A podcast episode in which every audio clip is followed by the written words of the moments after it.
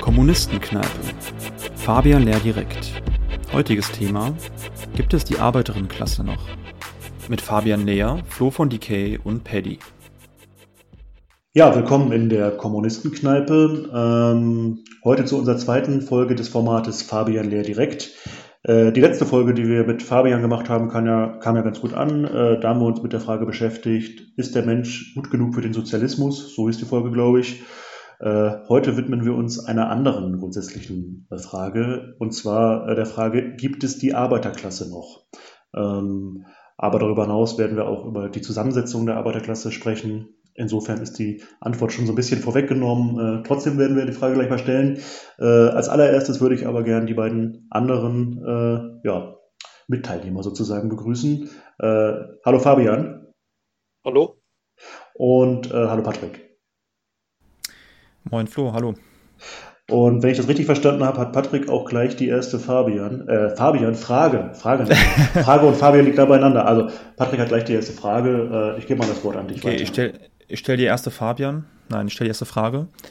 Genau, also bevor wir jetzt wirklich über das über die eigentliche Fragestellung reden, also ob es die Arbeiterinnenklasse heute überhaupt noch gibt, wollte ich dich erstmal fragen, Fabian, so mal ganz grundsätzlich, warum reden eigentlich Kommunistinnen so oft von der Arbeiterinnenklasse? Also warum nimmt sie eigentlich im Marxismus, aber auch für Linke im Allgemeinen, ähm, ja, in ihrer Politik und in ihren Theorien so eine wichtige Rolle ein?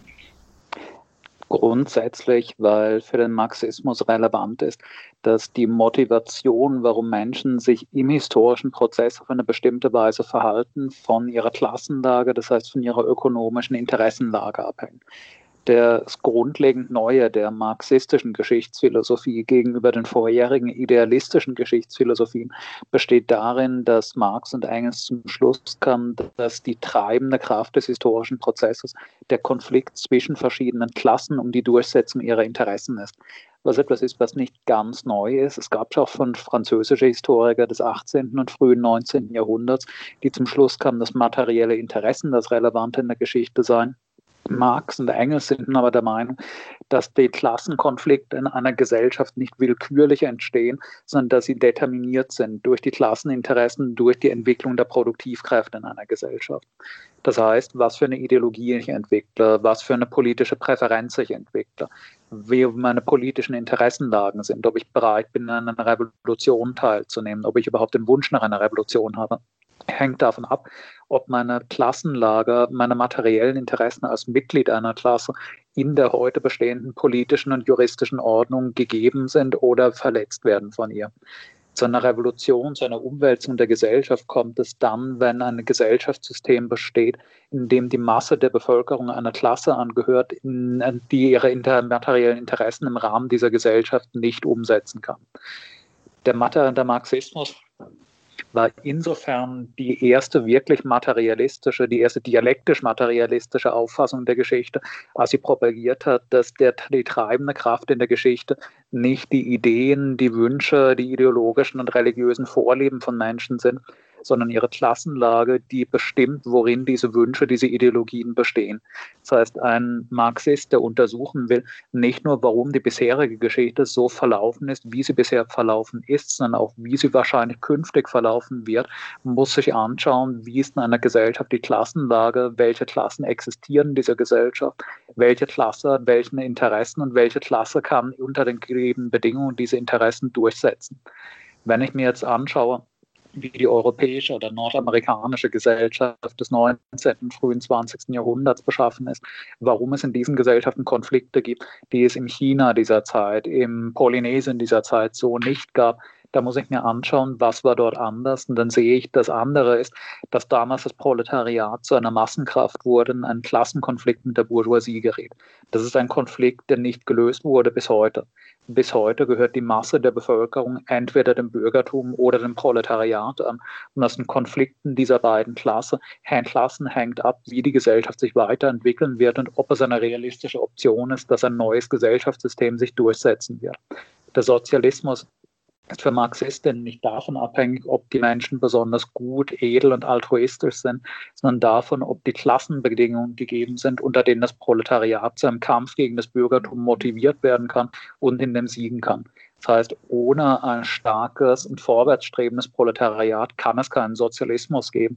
Was bedeutet, wenn ich mir eine sozialistische Gesellschaft wünsche, muss ich analysieren, wie die Klassenlage in einer Gesellschaft ist. Mhm.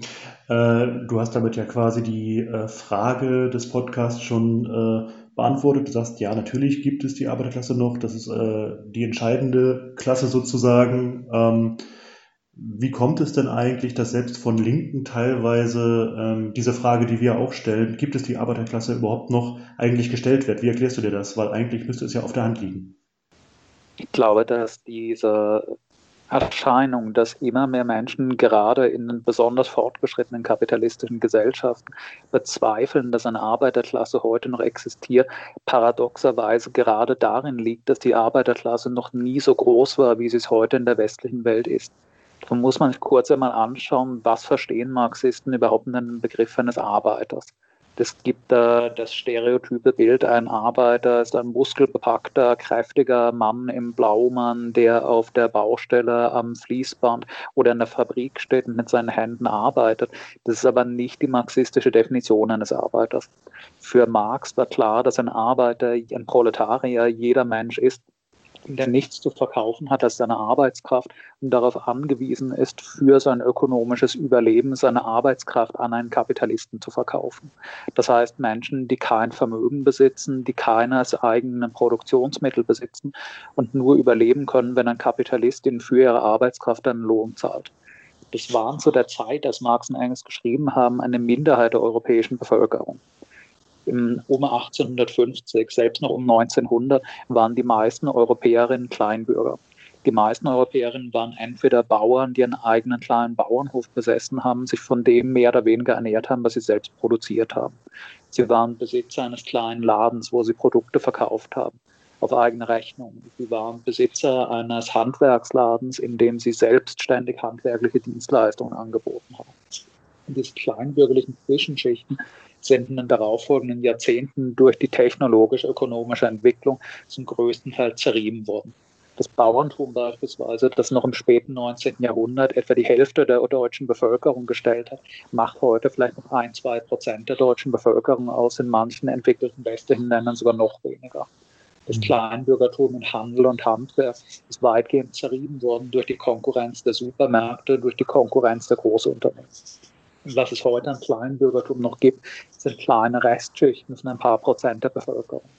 Fast alle Menschen, die heute in Deutschland oder überhaupt in der entwickelten kapitalistischen Welt leben, sind Lohnarbeiterinnen, die weder ein Vermögen besitzen, von dem sie einen Lebensunterhalt bestreiten können, noch selbst Besitzer von Produktionsmitteln sind, die nur überleben können, wenn sie ihre Arbeitskraft gegen Lohn verkaufen dadurch, dass aber das Proletariat quasi die gesamte Gesellschaft geworden ist, fast jeder Mensch in der westlichen Welt zum Proletariat gehört, ist das Proletariat auch viel weniger homogen geworden, als es das vor 100, vor 150 Jahren war.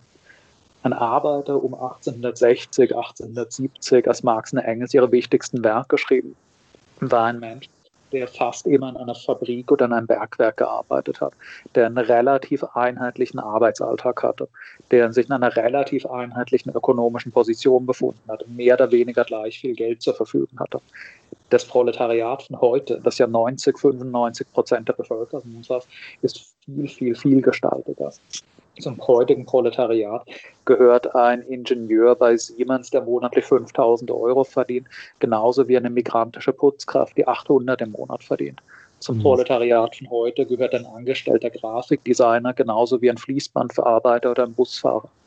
Die Lebenswelten innerhalb des Proletariats sind dadurch, dass das Proletariat so gigantisch geworden ist, so vielfältig geworden, dass sich immer weniger ein spontanes, aus den Lebensumständen selbst gewachsenes Klassenbewusstsein entwickelt. Die Menschen haben heute, wenn sie Arbeiterinnen sind, nicht mehr das automatische Gefühl, ich bilde mit allen Arbeiterinnen eine Interessengemeinschaft, weil die leben und arbeiten ja genauso wie ich. Die Entwicklung des Klassenbewusstseins muss heute viel mehr ein bewusster Vorgang sein. Man muss sich klar machen, dass alle Menschen, die als Lohnarbeiterinnen leben müssen, mit mir ein gemeinsames Interesse am Aufbau des Sozialismus haben, auch wenn ihre Lebensumstände sich momentan beträchtlich von meinen unterscheiden mögen würde deswegen sagen, die vor, falsche Vorstellung, dass die Arbeiterklasse verschwindet, ist in paradoxer Weise gerade Resultat davon, dass die Arbeiterklasse fast identisch mit der Gesellschaft geworden ist. Okay, nochmal kurz zusammengefasst. Also du hast gerade gesagt, dass die Arbeiterinnenklasse in Deutschland, aber auch weltweit von ihrer Anzahl her eigentlich so groß ist wie noch nie. Gleichzeitig ähm, ist sie aber auch vielfältiger geworden in ihrer Zusammensetzung. Du hast gerade das Beispiel genannt eines Ingenieurs, der monatlich eigentlich ganz gut verdient, aber trotzdem zur Arbeiterinnenklasse dazu gezählt werden müsste. Ähm, es gibt ja noch andere Teile der Arbeiterinnenklasse, wo man sagen könnte, okay, also Facharbeiterin zum Beispiel oder Arbeiterin mit einer, ja, mit leitenden Funktionen oder so, die ökonomisch, ich sag mal, relativ abgesichert sind oder über ein sehr hohes Einkommen verfügen monatlich. Ähm, und deswegen subjektiv gesehen eher schwer zu erreichen sind für ja, antikapitalistische oder kommunistische Politik. Was würdest du sagen, was darauf die richtige Antwort wäre von Kommunistinnen und ja, ähm, wie sie damit umgehen sollten, um auch diese Teile der Arbeiterinnenklasse zu erreichen? Also ich würde dazu zunächst einmal sagen, als ganz praktische Maßnahme ergibt sich daraus für mich, dass die Notwendigkeit von theoretischer Schulung innerhalb der Arbeiterbewegung heute wichtiger geworden ist, als es vor 100, 150 Jahren geworden gewesen ist. Nicht, dass sie damals unwichtig gewesen wäre, aber vor 150 Jahren hatte ein manueller Arbeiter durch die Gleichartigkeit seiner Lebensumstände mit den allermeisten anderen Lohnarbeitern ein quasi automatisches Klassenbewusstsein, ein quasi automatisches Gefühl Gefühl der Andersartigkeit gegenüber den ihn umgebenden majoritären nicht-proletarischen Klassen. Das ist heute nicht mehr so der Fall. Wenn ich einer Gruppe angehöre, die fast die gesamte Gesellschaft umfasst, dann ist das nicht mehr automatisch identitätsstiftend. Kein Mensch identifiziert sich damit automatisch dass er eine Eigenschaft besitzt, die auch 90, 95 Prozent der ihn umgebenden Menschen besitzen. Man identifiziert sich immer anhand von dem, was einen unterscheidet von der umgebenden Gesellschaft und nicht von dem, was man mit allen gemeinsam hat. Wenn heute also 90, 95 Prozent der Bevölkerung Arbeiterinnen sind, dann ist es nicht mehr per se identitätsstiftender Arbeiter zu sein. Und das heißt, um ein Solidaritätsgefühl, ein Zusammengehörigkeitsgefühl, um Formen des gemeinsamen Kampfes mit allen Lohnabhängigen zu entwickeln, muss ich mir aufgrund theoretischer Erwägungen klar werden, dass wir alle ein gemeinsames Interesse haben, auch wenn so Lebensumstände so verschieden sind. Und das bedeutet für mich, dass in der heutigen Arbeiterinnenbewegung, in heutigen linken Organisationen es tendenziell immer wichtiger wird, allen Aktivisten, allen Mitgliedern eine theoretische Schulung zu geben, aus der sie ersehen, warum es notwendig ist, auch mit dem Ingenieur zusammenzuarbeiten, auch wenn er momentan viel besser lebt als ich oder um solche absurden Phänomene zu bekämpfen, wie das, was heute in manchen linken Organisationen aufkommt, dass man darüber diskutiert, ob Studenten der Klassenfeind sind und ähnlicher Unsinn. Mhm. Ähm, ich würde außerdem äh, äh, sagen, dass es unbedingt notwendig ist, dass man sich klar macht, dass die Klassenzugehörigkeit etwas anderes ist als eine Frage des Lebensstils. Arbeiter zu sein bedeutet nicht, dass ich eine bestimmte kulturelle Vorlieben habe. Arbeiter sein bedeutet nicht, dass ich notwendigerweise arm und am Hungertuch nagen muss. Das ist oft diese ganz absurde Vorstellung, weil es momentan in Westeuropa kaum noch krasse existenzbedrohende Armut gibt, gibt es in Westeuropa keine Arbeiter mehr, weil Proletarier sind ja Menschen, die arm sind, kurz vor Obdachlosigkeit und Hungertod stehen, was natürlich Quatsch ist. Die Frage, wie viel Lohn ich habe, ist an sich nicht entscheidend für die Frage, ob ich zur Arbeiterklasse gehöre. Ich würde zwar einerseits sagen, dass schon jemand mit einem sehr hohen Einkommen objektiv materielle Interessen hat, die in den politischen Bestrebungen der Bourgeoisie näher bringen als denen der Arbeiterbewegung. Aber ein Ingenieur bei Siemens oder bei VW, der 4.000, 5.000 Euro im Monat verdient, hat keine per se anderen Klasseninteressen als der Hilfsarbeiter, der 2.000 verdient. Es ist natürlich so, dass es heute in Westeuropa, was immer wieder mehr abbröckelt, jetzt im Zuge der Weltwirtschaftskrise, die mit Corona begonnen hat, dass äh, es Schichten, große Schichten der Arbeiterinnenklasse gibt, die ein materiell sehr, sehr gutes Leben innerhalb des Kapitalismus führen können. Diese Leute haben natürlich meistens keinen spontanen, intuitiven Klassenhass gegen die Bourgeoisie, in deren System sie ja momentan ein ziemlich gutes Leben führen können. Aber diese Leute müssen sich klar machen, dass innerhalb des kapitalistischen Rahmens alles, was sie in den letzten Jahrzehnten an Lebensqualität, an materiellem Wohlstand gewonnen haben, permanent gefährdet ist selbst der Ingenieur, der 4.000, 5.000 Euro verdient, wird niemals in der Lage sein, sich ein Vermögen zusammenzusparen, von dem er ohne Lohnarbeit leben kann. Und das bedeutet, in der nächsten Wirtschaftskrise steht er, sobald er seinen Job verliert, jederzeit wieder vor dem Problem, seine gesamte Stellung verlieren zu können. Das ist das, was man zum Beispiel in den USA sehr krass sieht, wo so, dass wenn Sozialstaat praktisch nicht mehr existiert. In den USA ist der Anteil von Lohnarbeiterinnen, die einen materiell sehr hohen Lebensstandard haben, tendenziell höher als in Westeuropa. Aber für einen amerikanischen Facharbeiter, für einen amerikanischen Ingenieur ist auch die Obdachlosigkeit viel näher, ist der Absturz ins totale Elend viel näher. Sobald es in den USA wieder eine große Rezession gibt, bei der massenhaft Arbeitskräfte auch in qualifizierten höheren Stellungen entlassen werden, kann auch der Ingenieur sich plötzlich keinen Krankenhausaufenthalt mehr leisten, kann auch der Ingenieur sein Haus nicht mehr bezahlen und landet auf der Straße auch wenn ich heute in einer konjunkturell noch okayen Phase des Kapitalismus, auch wenn sich das jetzt gerade ändert, einen materiell guten Lebensstandard des Lohnarbeiter haben kann, kann ich innerhalb des kapitalistischen Rahmens als Lohnarbeiter niemals eine Sicherheit meiner Stellung haben. Es kann mir vorübergehend gut gehen, aber ich kann niemals eine Garantie dafür haben, dass ich nicht zwei Jahre später trotzdem in der Gosse lande. Und das ist für mich das stärkste Argument, warum auch der gut verdienende Ingenieur objektiv ein Interesse hat, sich auf die Seite der Sozialisten sich auf die Seite der Arbeiterin bewegen zu stellen, auch wenn er subjektiv aufgrund seiner gehobenen Lebenssituation heute das Gefühl haben mag, einer anderen Klasse anzugehören.